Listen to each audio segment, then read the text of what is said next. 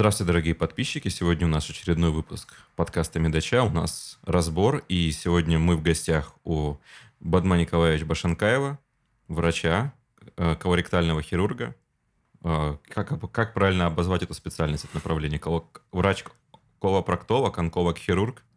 А, у нас в России принято называть колопроктологом. Колопроктолог. И угу. обычно такие специалисты, которые оперируют э, рак толстой кишки, рак прямой кишки, но будут при этом еще колопроктологами, они имеют второй сертификат онкологов. Это угу. одна из редких специальностей, когда а, позволено оперировать онкологические заболевания, имея основной специальностью не онкологию, а вот, колопроктологию. В Америке же проще. Э, колопроктология – это европейский больше стандарт названия, а colorectal surgery, colorectal surgeon – это американский формат. И как-то и так, и так мы их между собой сочетаем. Но наша основная ассоциация а, колопроктологов России, это ГНЦК, Государственный центр колопроктологии имени академика Рыжих, они предпочитают колопроктолог, потому что изначально академик э, стажировался за границей в Европе. И он считал колопроктологию. Он специальность называется колопроктология. А colorectal surgery – это вот тот, кто в Америке работал больше, кто общается больше с американскими врачами или хочет быть в оппозицию колопроктологом. Разницы никакой нет. Сегодня мы будем разбирать э, одно из самых опасных онкологических заболеваний, к, к тому же одно из самых распространенных, по разным э, вариантам, от, 4, от 4 до 7 места по причине онкологической смертности э, в США и в России – это колоректальный рак. А, Бадма Николаевич, скажите, пожалуйста, я же правильно понимаю, что это в целом группа, гетероген, гетерогенная группа заболеваний? То есть это не конкретно какая-то опухоль э, одного происхождения, а это группа опухолей разного происхождения, которая объединена, объединена в это понятие? Ну, чаще всего у нас все-таки встречается, слава богу, пока только аденокарцинома. Поэтому, наверное, 90%, 85% это именно рак толстой кишки, который включает в себя рак ободочный и рак прямой кишки, это аденокарцинома.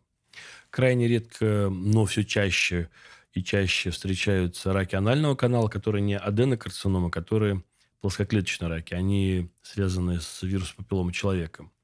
И распространенность, к сожалению, растет. Да, если недавно, там, лет 15-20 назад этот рак считался на четвертом месте, то сегодня это рак номер 2-3, а вот в некоторых регионах это становится номер один.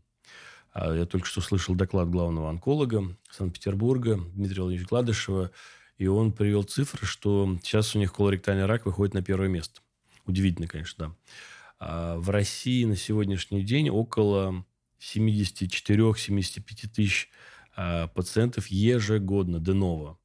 А, к сожалению, проблема колоректального рака связана с тем, что если эту цифру представить, 75 тысяч, то где-то около 50% заболевших не переживут первый год после начала постановки диагноза. В отличие от многих других онкологических заболеваний, когда там, рак простаты поставили диагноз, и человек там, живет 5, 10, 15, 20 лет в зависимости от э, как бы, злостности формы. А колоректальный рак неприятен. Он чаще всего диагностируется своими осложнениями. Для нас это непроходимость, которая попадает в кишечник, непроходимость в семерку э, хирургических заболеваний острых. Она попадает чаще всего в общехирургический стационар. И пациенты не получают иногда той помощи, которую мы могли получить бы, если бы оперировали именно колопроктологи или онкологи, которые вот занимаются толстой кишкой. И такая трагичная ситуация, э, она связана только с одним. Ничего нового. Мы миллион раз говорили и будем говорить – к сожалению, не все, и в том числе вот наши слушатели, знают и понимают, что рак толстой кишки профилактируем на там, 95%, условно говоря. Если вовремя сделать колоноскопию, это 45-50 лет, по стандартам либо американским, либо европейским, либо российским. Если в 40 лет сделать там, тест кала на скрытую кровь, то а, вовремя проведенная эндоскопическая исследование колоноскопии удалит полип, и рака не будет. Это так же, как рак шейки матки. Это два профилактируемых рака. Вот если бы у нас все слышали, и ваши подкасты выходили бы на всю Россию, на все 147 миллионов населения, у нас бы произошла маленькая революция. Мы бы не видели вот этих трагичных 70 э, тысяч людей, которые вот с печальными глазами приходят, говорят, ну как же так, у меня вот такая беда случилась. Я знаю одного человека, это был один врач, э, которому, к сожалению, там часть кишечника резицировали, и это, ну, это действительно ну, какие-то там библейские просто мучения, которые с человеком происходят.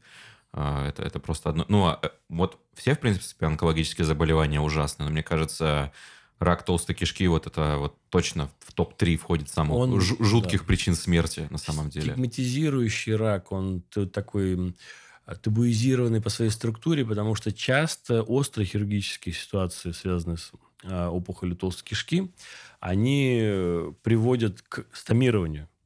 Это формирование анус претер натуралис, помните, на передней брюшной стенке, колостома там, или илиостома. Все это всегда сопряжено с а, таким вот э, ну, запретностью, запахи там, и так далее, так далее. Хотя на самом деле это не так, но как-то вот привычно, люди у нас этого боятся. Вообще рак нехороший. А, а самое неприятное, что ведь он профилактируем. Это вот если все время переходить на зеленый свет дорогу, то риск того, что вас там собьют а, на пешеходном переходе, он ну, снижается, кроме каких-то безумных пьяных водителей. Назовем это генетические операции какие-то. Но вот у нас люди не ходят на зеленый свет при колоноскопии. Они бегают через дорогу все время. Я спрашивал, прочитав гай гайдлайны, которые вы мне сбросили, mm-hmm. и поняв, насколько, в принципе, это рак профилактируемый, я спросил у большого количества людей с медицинским образованием за 45 лет про колоноскопию. На меня смотрели как на сумасшедшего. Да ну нет, я не хочу, не надо. Я говорю, что это доказано, что, да. а, что это позволит выявить а, и удалить а, полип, угу. а, но на меня все равно смотрели, как будто бы что-то предлагаем унизительное. Совершенно верно. И вот эта табуизированность заднего прохода, табуизированность вообще темы э, толстой кишки, она и приводит к такой трагедии. Если посмотреть на статистику, э, ну, как всегда мы привычно сравниваем великую державу с другой великой державой, в США заболеваемость колоректальным раком падает на 1-2% э, в, в год, где-то так, то у нас, к сожалению, эта проблема растет за последние 10-15 лет у нас прирост на 31%. На 31%? Да.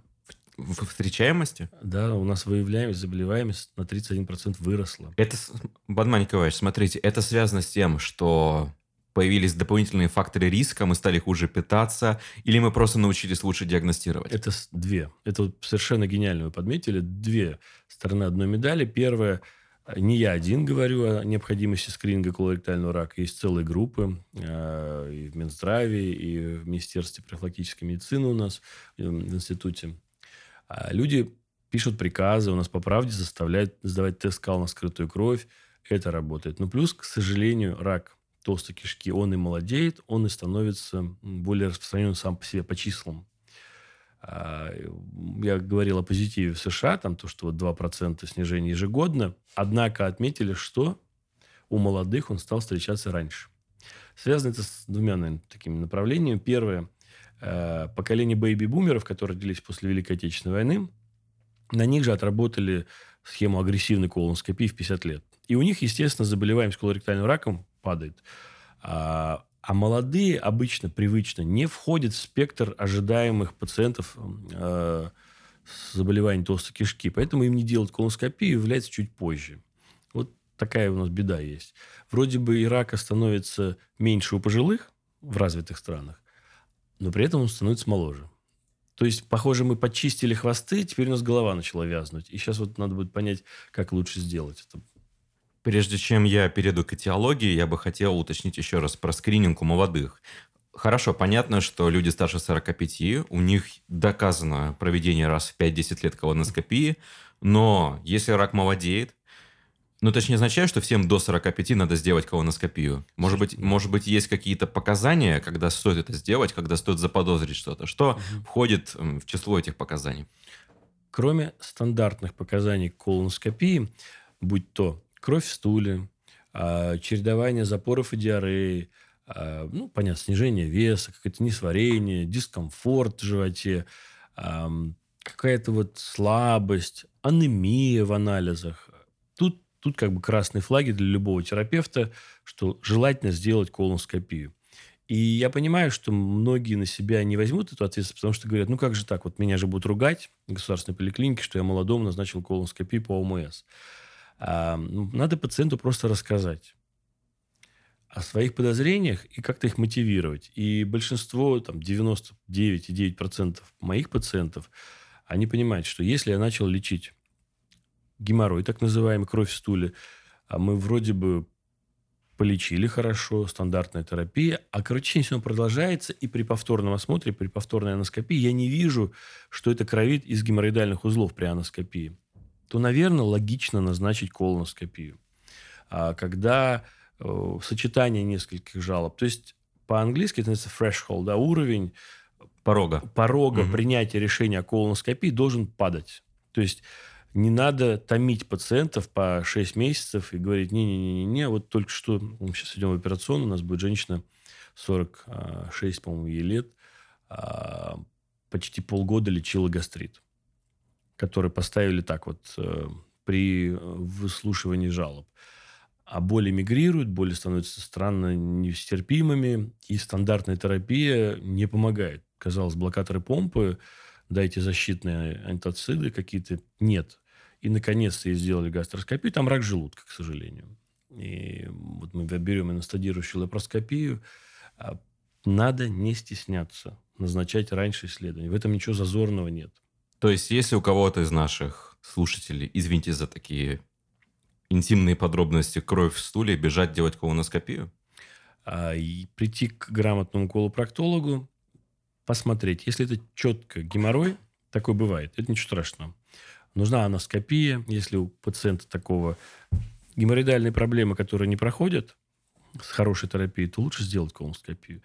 А, мне нет еще 45, но я уже старше 40, и у меня уже была колоноскопия. Я сам не совсем онколог, но я близко. Я врач-офтальмоонколог, который занимается фун- изучением фундаментальных а, основ рака, биологии рака и проводит, участвует в доклинических исследованиях. А, недавно я прослушал курс вообще по основам онкологии от Джон Хопкинс University. И там очень много было про колоректальный рак. В частности, как я понял, а, есть три причины, ну, три фактора риска. Это курение, это избыточный вес, это питание. Питание подразумевает наличие большого количества процессированных продуктов, угу. малое количество волокон, то есть, э, ну, растительных, содержащихся, как ни странно, как понимаю, в злаковых, mm-hmm. которые, проходя через кишечник, они его очищают со стенок, убирают лишнее и тем самым предотвращают развитие воспаления. Ну и, понятное дело, это воспалительное заболевание кишечника, болезнь крона и неспецифический язвенный, язвенный колит, который... Ну, просто очевидно, что хроническое воспаление – это фактор риска развития рака. Что из этого наиболее предрасполагает к развитию колоректального рака. Совершенно верно все указаны факторы, но до сих пор мы не знаем, что является основной этиологической причиной. И курение, и избыточный вес, и красное мясо, и отсутствие клетчатки, да, являются факторами риска. Но когда смотришь таких пациентов, обычно одного фактора ты не находишь. Только у синдрома Линча и у пациентов с семейным полипозом там, в общем-то, все понятно. Там генетически обусловлено аутосомно-доминантное заболевание.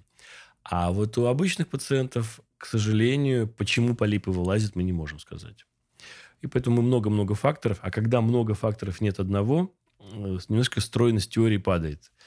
Э, в отсутствии стройной теории одного фактора – мы просто удачно нашли вариант, как хотя бы его предотвратить, это заболевание. Это сделать колоноскопию. То есть пока вот ученые, как вы, будут искать фундаментальные причины, мы вот более практичные врачи, которые на земле совсем, от Сахия называю, э, будем просить пока делать всех колоноскопию 45 лет. Вот и все. Пока вот так.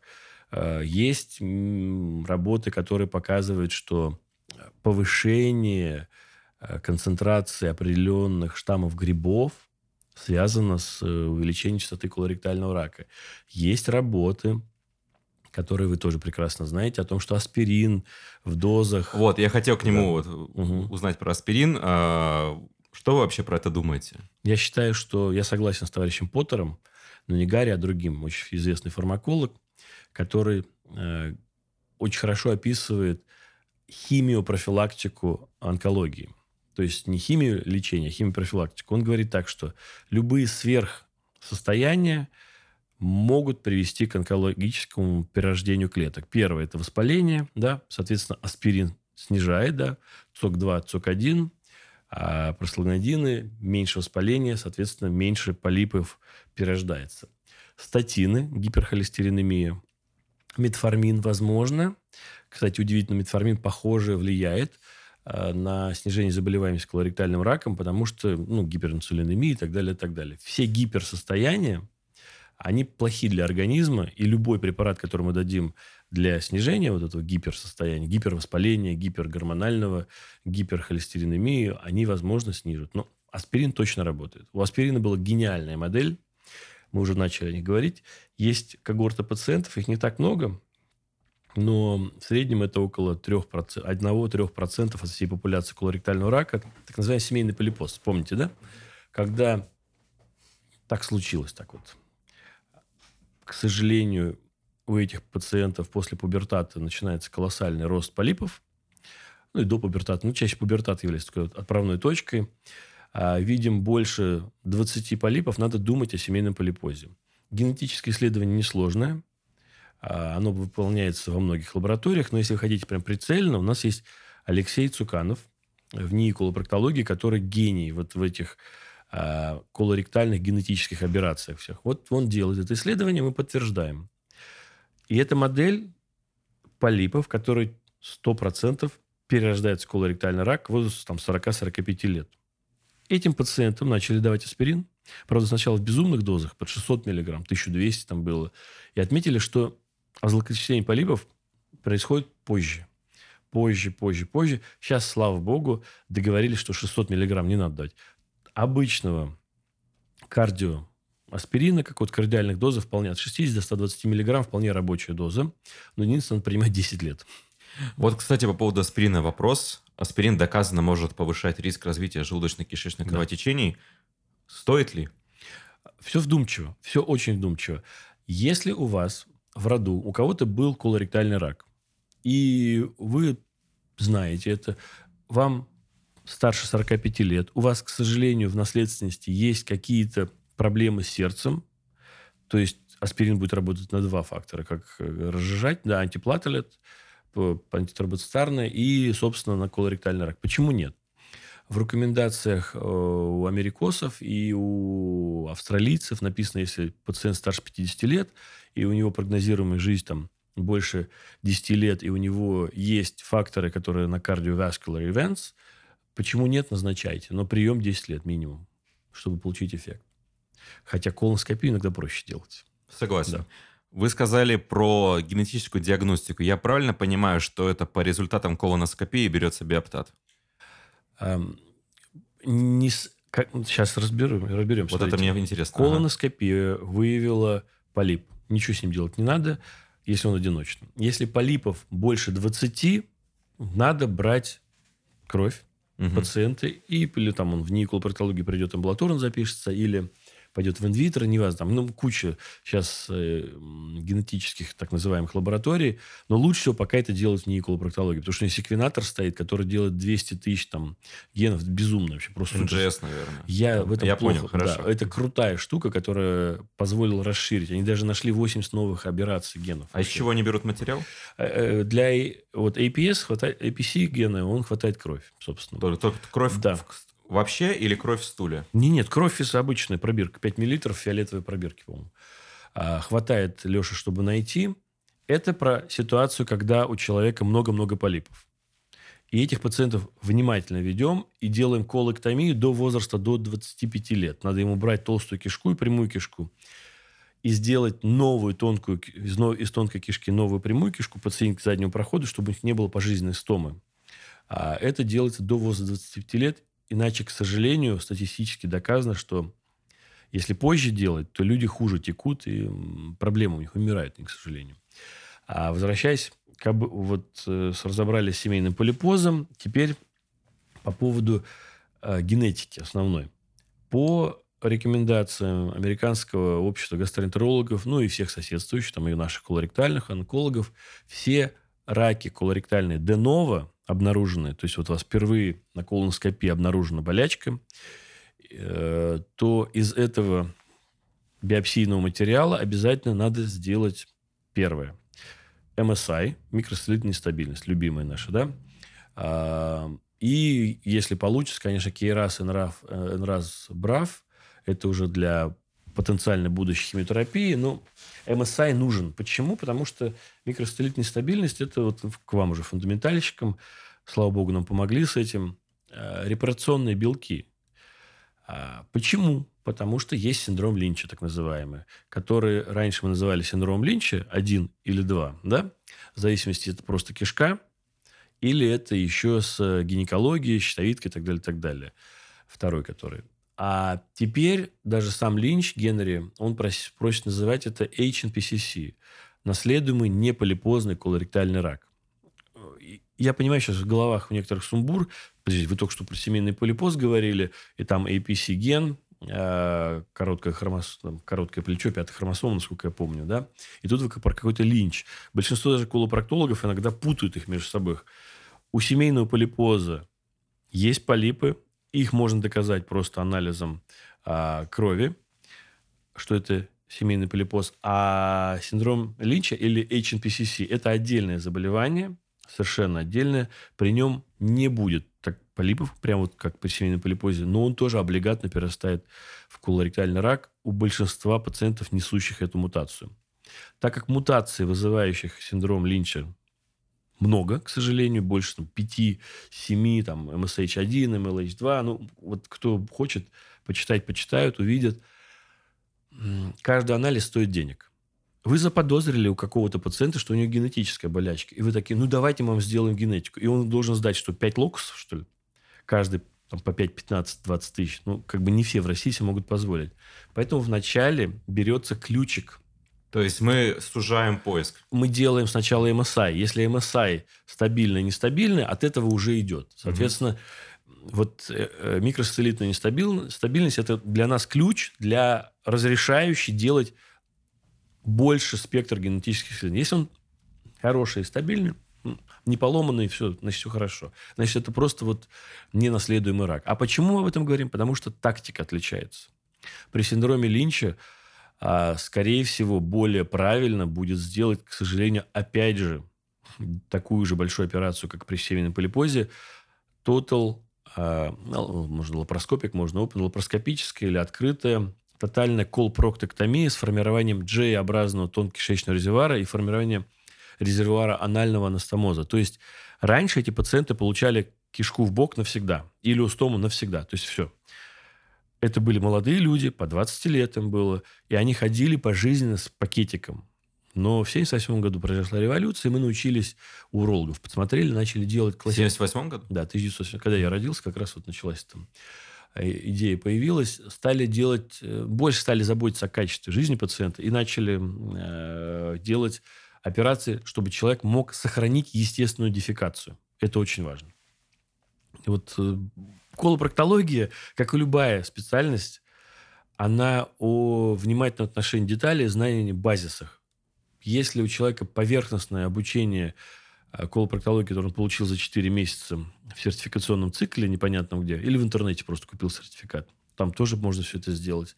А он по образованию вообще-то э, гнойный хирург, то ну, мы не дождемся от него понимания и HNPCC, и MSA, и так далее, и так далее. Но мы делаем все, чтобы вот такой специалист стал а, более квалифицирован в колопроктологии. Проводим кучу конференций, кучу школ, чтобы где вот любой молодой человек, который хочет узнать более детально профессию, он получит эти знания. И надеюсь, у нас все получается.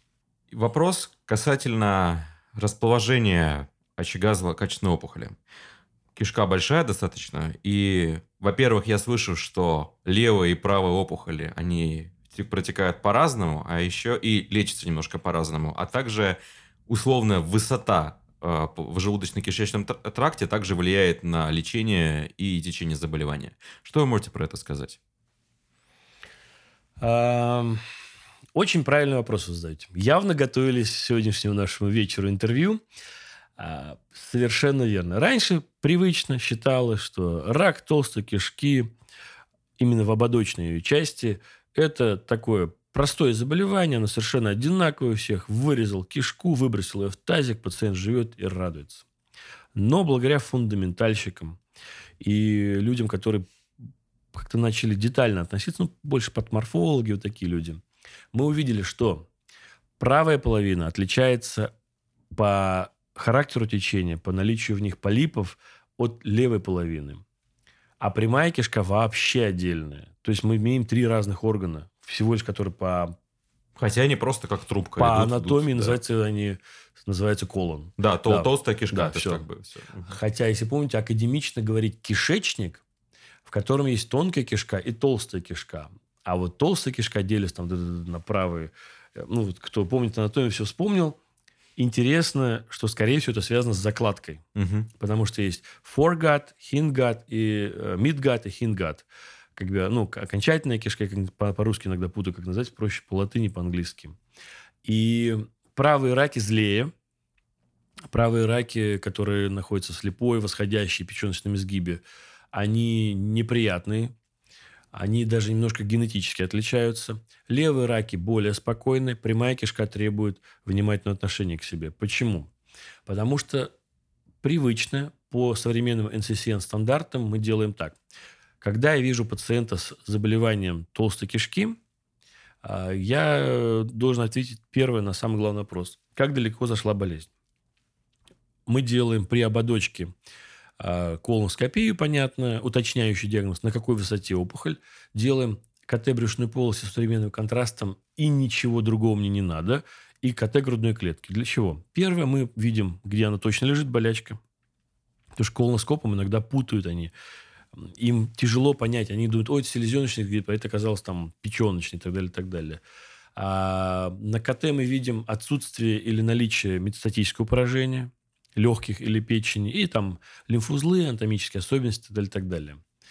Этого для ободочной кишки хватает. Если у пациента нет метастазов в печени или в легкие, его можно оперировать. Лапароскопически, там, открыто, роботически, неважно. Можно делать операцию. Хотя есть идеи сейчас при местно распространенных опухолях делать неодювантную химиотерапию. Это неодювантная, значит, перед операцией. Но пока вот она еще не в стандарте. При прямой кишке, и вот ваш вопрос по высоте был очень важный, прямая кишка вообще по-другому течет. Если в ободочной кишке нам хватает отступить для получения онкологических границ от опухоли в среднем 7-10 сантиметров, причем это не сантиметры важны, а питающий сосуд, который протекает э, рядом с опухолью. То есть надо до следующего питающего сосуда дойти. И тут, понятно, там отрезал ниже опухоли, выше опухоли по 7 сантиметров, вышел хорошо на брыжейку, на питающий сосуд, сделал D2 или D3 лимфодиссекцию. D2 это значит, ты забрал промежуточные лимфоузлы, D3 ты забрал эпикальные, которые лежали прямо вот на аорте, условно говоря, да? То в прямой кишке КТ грудной клетки КТ внутривенно-контрастной брюшной полости присоединяется еще очень важно МРТ малого таза у правильных специалистов не просто МРТ там в режиме «сделай МРТ, получи 10 тысяч рублей на кассу», да? а МРТ у, у специалиста, который понимает рак прямой кишки. Потому что вот даже если у пациента с опухолью прямой кишки нет метастатического поражения легких или печени, но у него опухоль пробила стенку кишки дальше, чем мы хотели, она больше, чем Т3, или, не дай бог, есть подозрительный лимфоузел на МРТ, такой пациент – на операцию сразу не должен идти. Чаще всего более правильно такого пациента направить на неоадъювантную химиолучевую терапию. Сейчас колоссально идет количество работ, что даже и Т1 надо отправить на облучение химию, потому что, или на химию только, потому что иногда эти опухоли исчезают. Я сейчас крамольную мысль занесу кому-то в голову. При Т3 N1 иногда или при Т2 N1 или при Т3 просто N0 а, при хорошем, правильном облучателе, например, как Марина Черных, или там как вот Сережа Усычкин работает, да, там в, в НИИ а, Блохина, естественно, в Герцена. Ну, я проще вот с этими людьми uh-huh. больше общаюсь. У них случается около 30% полного исчезновения опухоли. Вы представляете, что это такое? Что это значит? Это просто безумие. Это просто вот как так? Опухоль исчезла, и иногда этих людей даже не надо оперировать. Просто надо наблюдать каждые полтора месяца, делать им пыльцевые исследования, ректоскопию, делать МРТ, но их не надо будет оперировать. Почему мы боимся, не, не, не боимся? Мы начали задуматься об операциях, потому что в отличие от ободочной кишки, в прямой кишке отступать нам некуда. Она сама всего 15 сантиметров, как ты там 5-10 сантиметров будешь отрезать. И в 1982 году у нас произошла вообще революция сознания. Эм, неожиданно, в отличие от замшелых фолиантов анатомических учебников, мы обнаружили, хирурги обнаружили, не анатомы, что у нас, оказывается, вокруг прямой кишки есть брыжейка. По анатомии у нас нет брыжейки. У нас в учебниках рисуют такую глубокую перитониальную складку, которая аж прям до леваторов таза, и какой-то такой немножко желтоватенький. Это не так. Вокруг кишки есть э, жирофасциальный пакет, в котором содержатся лимфоузлы, сосуды, нервы и так далее. Это называется мезоректум. Вот это все в 1982 году изменило сознание операции хирургов. Потом была еще одна работа. В итоге опухоль прямой кишки надо отрезать в среднем на 2 сантиметра ниже опухоли самой. Но жир, лежащий вокруг, надо отрезать на 5 сантиметров вокруг. И ниже, соответственно. Не вокруг, а ниже. То есть, называется мезоректомэктомия. Либо парциальная, либо тотальная. Это вообще просто взорвало мозг. Но это позволило автору метода Биллу Хилду, ну, который тоже позаимствовал, правда, некоторые данные, а, снизить локальный рецидив, который был раньше около 20-30%, до каких цифр? До 3-4. Представляете, всего лишь техника операции, ничего нового. Он не использует там облучение, как химия, как в 80-х годах. Там, ну, все было спокойно. Только использование глаз и правильного коагулятора и понимание слоя в 10 раз, в 6 раз снизил локальный рецидив. Это была победа. По поводу окружающей жировой клетчатки, это интересное наблюдение, потому что в своем опыте мы пересаживаем фрагменты опухоли мышам, если мы пересаживаем не ортотопически, то есть есть вариант пересадки либо пациентского материала, либо культуры клеток а, вместо изначального возникновения опухоли для сохранения микроокружения, есть более такой простой способ, это просто подкожная перевивка, и опухоль очень комфортно себя чувствует в жиру, скажем да. так. То есть, если ты, ты выбираешь э, место для, ну, у тебя есть, допустим, фрагмент, и ты подсаживаешь в жировую клетчатку в определенные места, так что, в принципе, вот она логично, то есть там достаточно комфортные условия а, для того, чтобы опухоль пряталась. Вопрос, кстати, по рецидивам и метастатической болезни. Колоректальный рак – это очень агрессивное заболевание. Я хочу узнать, насколько высок шанс того, что опухоль вернется в целом. Угу. И насколько вообще опасна метастатическая болезнь, куда метастазирует чаще всего, и какие шансы рецидивов, несмотря на успешную хирургию и проведение неоадювантной и адювантной терапии. Я немножко витиевато отвечу вам сразу угу. сначала. Да не... а, вообще многое в этой проблеме связано с первоначальным правильным стадированием заболевания. Не просто сделать УЗИ брюшной полости плохонькое где-то там в подворотне, э, в частном нечестном медицинском центре, и какой-то рентген грудной клетки на непонятном флюороскопе.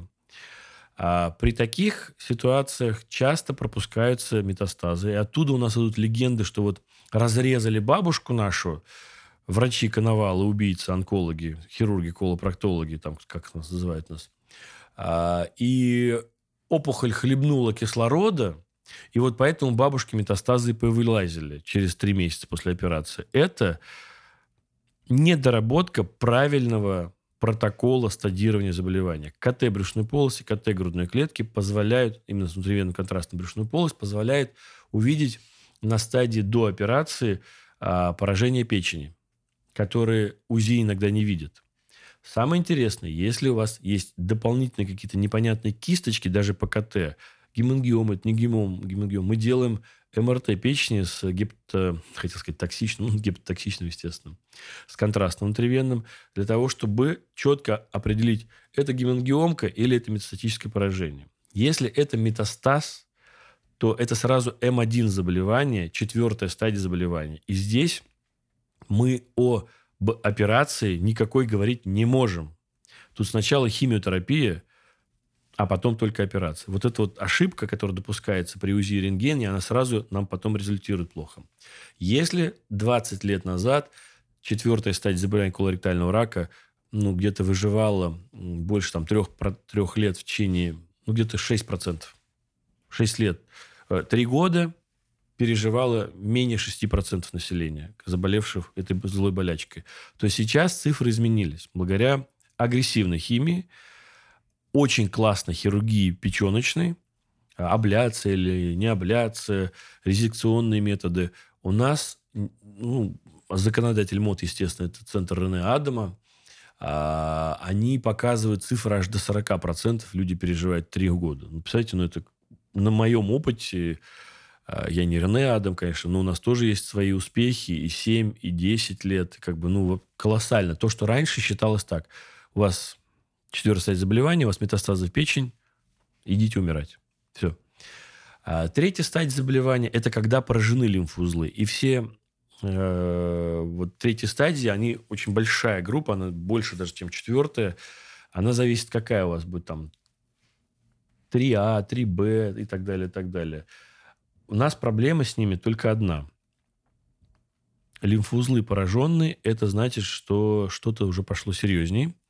И такие пациенты, когда слышат меня, я говорю, у вас от 30 до 70 процентов, что вы переживете там 3-5 лет и забудете меня. Если у пациента опухоль локализована в стенке кишки, и она не выходит э, в лимфоузлы, это вторая стадия, соответственно. Да?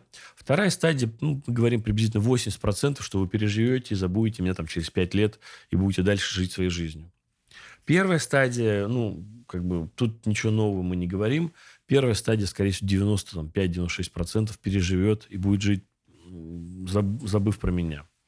Однако помним, что даже у первой стадии иногда случаются неожиданно. Это все же биология опухоли. И мы за такими пациентами наблюдаем первые три года очень внимательно. Потому что 80% рецидивов случается в первые два года – соперировать пациента – это как ребенка зачать.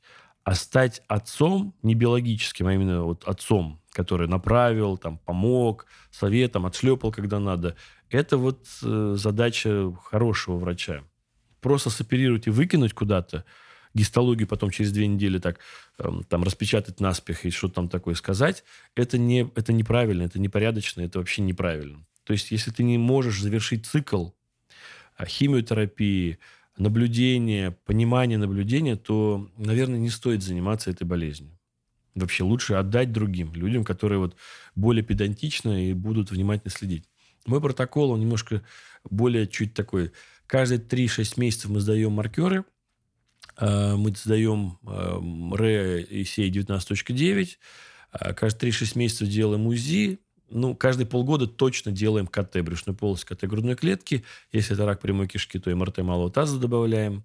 Если что-то неправильно, подозрительно вылазит, то делаем ПЭТ-КТ.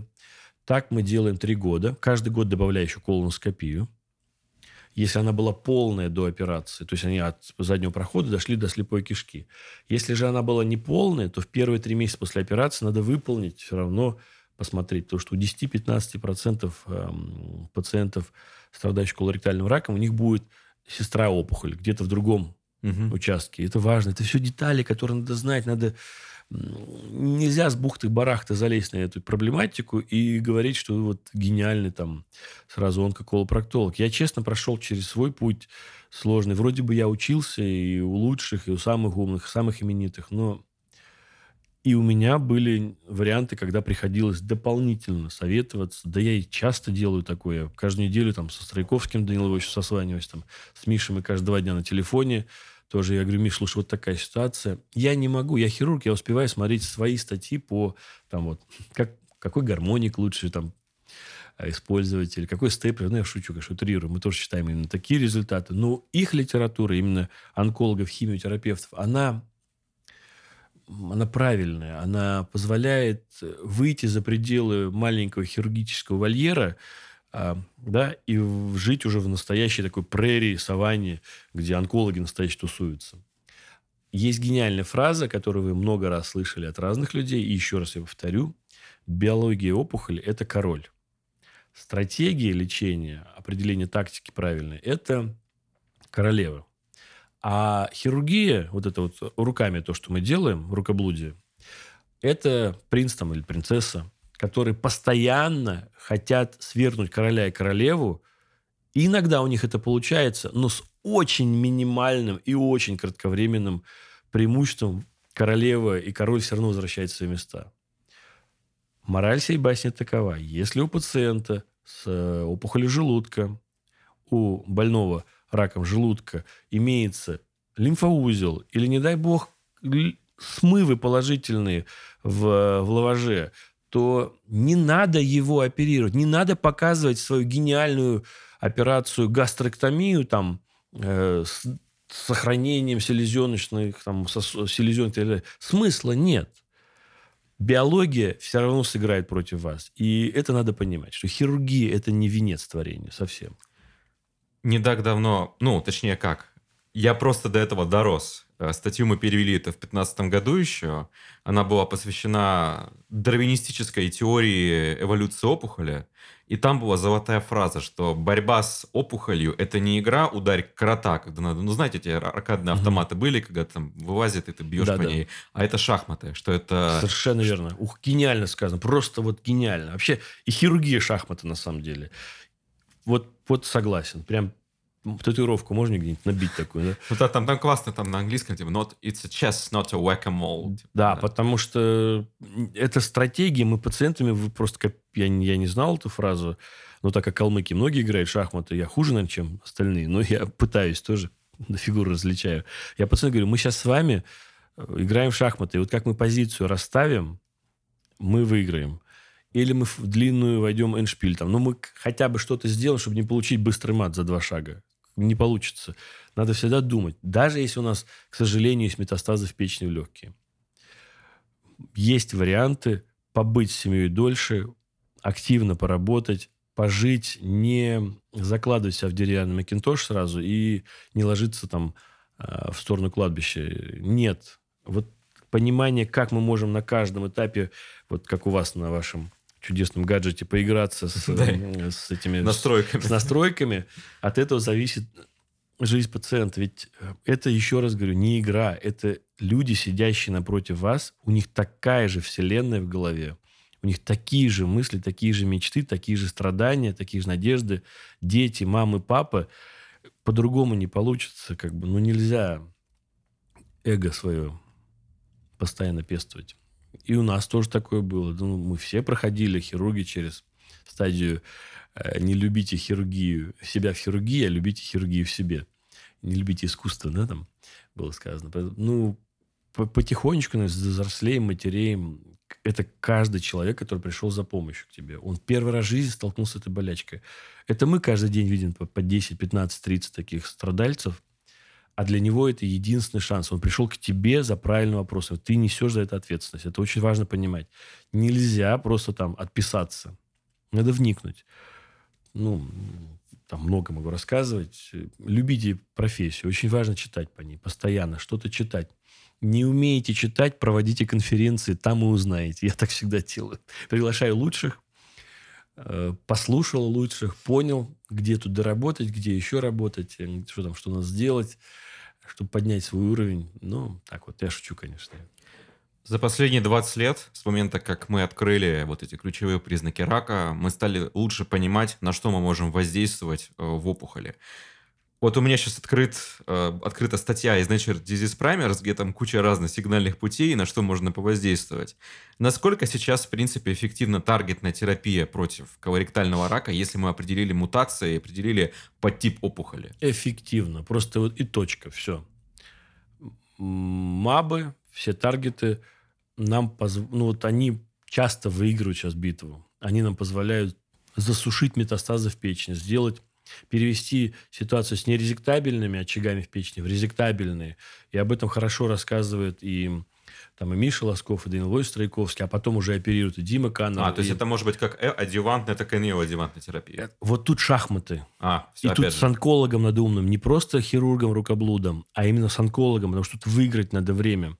А, Руслан Алиханов МКНЦ шикарно оперирует. Там, ну, вот с такими людьми пообщаешься там за бокалом чая, и жизнь становится интереснее, веселее, понимаешь, что, блин, вот хорошо жить сейчас в это время. Очень много энтузиастов, и не просто, знаете, набрали умных, э, набрали верных, а спрашивают, как с умных, а именно еще и энтузиастов с руками, с головой и пониманием профессии. Великое время живем мы сейчас. Здорово. Я обратил внимание, что существует такой термин э, в американской э, ну, колопроктологии changes in bowel habits, то есть пациент отмечает изменение поведения кишечника. Вот как обычно пациент, с чем он приходит, на что он обращает внимание? Я же не думаю, что приходит уже такой истощенный, кахексичный раковый больной. Как начинается путь обычного пациента с колоректальным раком?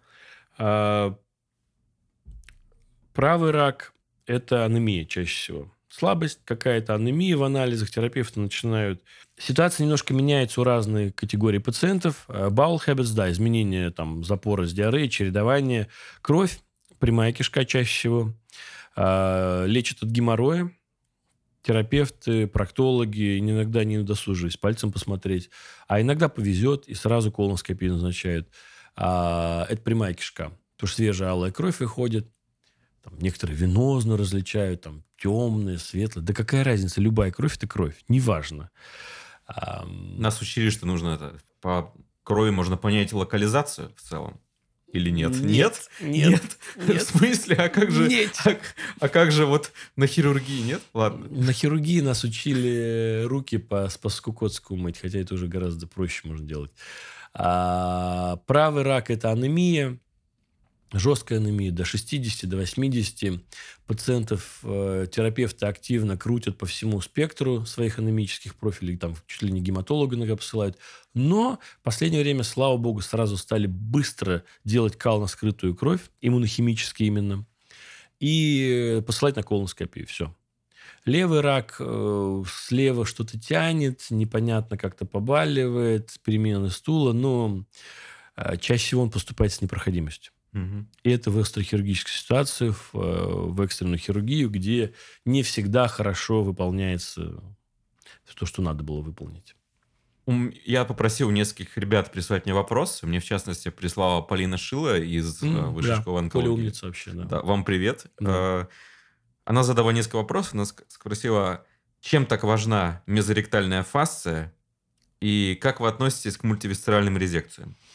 А сразу на второй ответ, второй вопрос отвечу. Очень хорошо отношусь к мультивисцеральным резекциям, если они показаны. Если у нас есть регресс опухоли, если у нас есть ответ какой-то после неодюванта, или во время резекции ободочной кишки, сигмовидно увидишь, там петля тонкой кишки подпаяна и мочевой пузырь, надо отрезать. Ничего страшного не будет, все будет хорошо. Разделять ткани не надо. Да, не всегда это истинное врастание опухоли в соседние органы, но это может быть, если оставить, как на хирургически, так туфером, туфером, там, там, ножничками поотрезать, чтобы вот в слой, можно оставить кусок опухоли, клеточек даже там. Будет рецидив заболевания очень быстрый. По э, мезоректальной фасции 82 год Билл Хилд, он показал, что опухоль э, и ее лимфатические узлы пораженные крайне редко выходят за эту фасцию. То есть это пакет, в котором растет, живет прямая кишка. И спереди она ограничена простата семенными пузырьками, сбоку тазовыми сплетениями, сзади крестцом, да, э, крестцовой фасцией. И операция им должна осуществляться в этом слою. Это пакетик безопасности, который должен всегда соблюдаться. Нельзя его нарушать и кусочек пакетика с куском э, жира оставить в человеке. Это все должно N-блок уйти прям вот тоненько-тоненько. Мы потом, может, фотки пришлем или видео я какое-нибудь запишу лапароскопически. Как, там видно, как он лежит, он красивый. Я удивлен, что раньше, почему до 82 года не могли описать. Описали. Просто не хватило сил людям доказать. Подспудно чувствовали, красивая хирургия всегда в слоях. Мезоректальная фасция – это и есть слой. И почему-то не хватило сил доказать научно и описать о том, что вот это важная штука. Как бы, ну, вот и Билл Хилл смог. Скажите, пожалуйста, вот меня такой вопрос очень сильно интересует. Да, хорошо, скрининг позволяет существенно снизить последствия операции. Это понятное дело. Но в целом, движемся ли мы к тому, чтобы хирургия была менее разрушительной для организма? Хм. Хороший вопрос, спасибо. Да, делаем. И с этим связано развитие лапароскопической хирургии, с этим связано развитие роботических, все минимально инвазивных хирургических дел. Хотя, честно, разница между открытой лапароскопической и роботической операцией онкологически пока не сильно выявлена. Такие легкие-легкие там тренды или иногда были non-inferiority trials, а, которые показали, что лапароскопия не смогла достигнуть э, результатов, которые показывали ее преимущество. Но это и хорошо. Для нас же это хорошо. Это э, главное правильно и красиво делать хирургию. Если пациент переживает за вот то, что там пораньше выйти из больницы, а лапароскопия от открытой операции э, отличается, ну, полтора-два дня где-нибудь разница. Болит больше. Восстановительным периодом в палате, в смысле? Или чем? Да, то, что угу. в палате находится там чуть больше, ну, животик болит побольше, и все. А, то делаем лапароскопическую. И дальше будет... Помните, у нас есть направление, которое чуть-чуть сейчас притормозилось, а, Notes, которые Natural Orifice, э, Transluminal, э, короче, все, что через естественное отверстие. И аппендэктомия через желудок, и удаление через э, там, мочевой пузырь, через влагалище. Все, все операции, кстати, можно холецистектомию делать через влагалище. Мы иногда делаем. Просят, если пациенты, вот, а я хочу, чтобы на животе не было вообще разреза. Легко, батюшки, ничего страшного. Через задний свод влагалища поставил силспорт и работаешь. Да, неудобно, да, далековато. Ну, а кого спрашивали, чтобы хирургу было удобно? Но, возможно, не при каждом расположении рака это можно сделать. Не при каждом, но при повышении уровня рукастости хирурга, а это вот у нас есть, например, Сергей Байдо, а, Эдуард Галямов, там, Игорь Евгеньевич Ходьков, для них вообще пределов нет. Они как хотят операцию, так и сделают. Там, они могут вообще ее через один таракар сделать. Ну, то есть, я, на самом деле, повышение рукастости хирурга позволяет выполнять более диковинные операции. Надо ли это делать? Ну, каждому свое, каждый пациент, если вот он требует, и он по-другому никак не хочет, можно подстроиться. А минимальная инвазивность, фаст-трак, э, так называемый, программа ускоренного выздоровления пациентов, это все наши такие современные э, попытки сделать хирургию более пациент-ориентированной на относительно его качество жизни. Мы вот, например, в нашей клинике проводим вообще безопиоидную анестезию. Сейчас так у некоторых людей, как, как вообще, говорит, фентанил не используете. Да, мы не используем фентанил даже на лапароскопической резекции толстой кишки, потому что он, нет в нем необходимости. Умный, толковый э, анестезиолог с хорошими современными препаратами и газами э, вполне безопасно, и я, кстати, даже иногда разницы не вижу, проводят наркозы, что пациент на четвертый день после резекции кишки домой идет. Но это не предел. Я видел, на второй день уходили, на третий. Если у человека появился стул, если человек сам пьет воду, его не тошнит, у него нет температуры, у него нормальные лабораторные показатели, а сам писает, да, опорожняет кишку, и у него нет признаков несостоятельности, чего ему делать в больнице? Расскажите мне, пожалуйста. Ну, кстати, это вообще сейчас такая, как я понимаю, тенденция есть. Снижать количество времени нахождения в стационаре человека. Ну, это две причины. Первая – бравада хирургов, которую, ну, типа, я круто оперирую, у меня ведь какие маленькие ранки, все раны выписаны. На самом деле, это все стимулируется экономикой экономика, когда что-то не понимаешь, подумай о деньгах. А разве не рисками пациентов подхватить больничную инфекцию, осложнениями там и прочее? Я просто действительно слышу, что одна из причин, э, ну, смертность пациентов э, растет, если они долго лежат. И, и, и это тоже. А, но глобальная экономика. То есть так просто выгоднее? Конечно, выгоднее. Конечно, выгоднее. Вся Америка на этом работает. Они минута работы в операционной стоит около 100 долларов. Ой, минута? Ми- минута. В среднем пациенты получают счета за нахождение в стационаре там, при раке толстой кишки где-то ну, под 40 тысяч там, долларов, 50-60 тысяч долларов. Представляете? Я, я представляю. За я... одну операцию. А, У и, вас есть страховка? Да. Чем, чем меньше он будет лежать в стационаре, тем меньше госпиталь на него потратит, тем, соответственно, все будут в профите, в марже положительным. А с точки зрения здоровья пациенты лучше? Вот тут вопрос человечное отношение к пациентам или это сугубо такая вымогательная схема отработки денег. Если пациент не хочет идти домой, и у него какие-то личные... Вот у меня бабушка лежит, мы сделали операцию. Я, я честно даже, ну, как бы... Я до сих пор не понимаю, как она... Я понимаю, вернее, как она зажила, но пришлось вот э, из всех штанов выпрыгнуть, чтобы получилось. Она не хочет выписываться в воскресенье.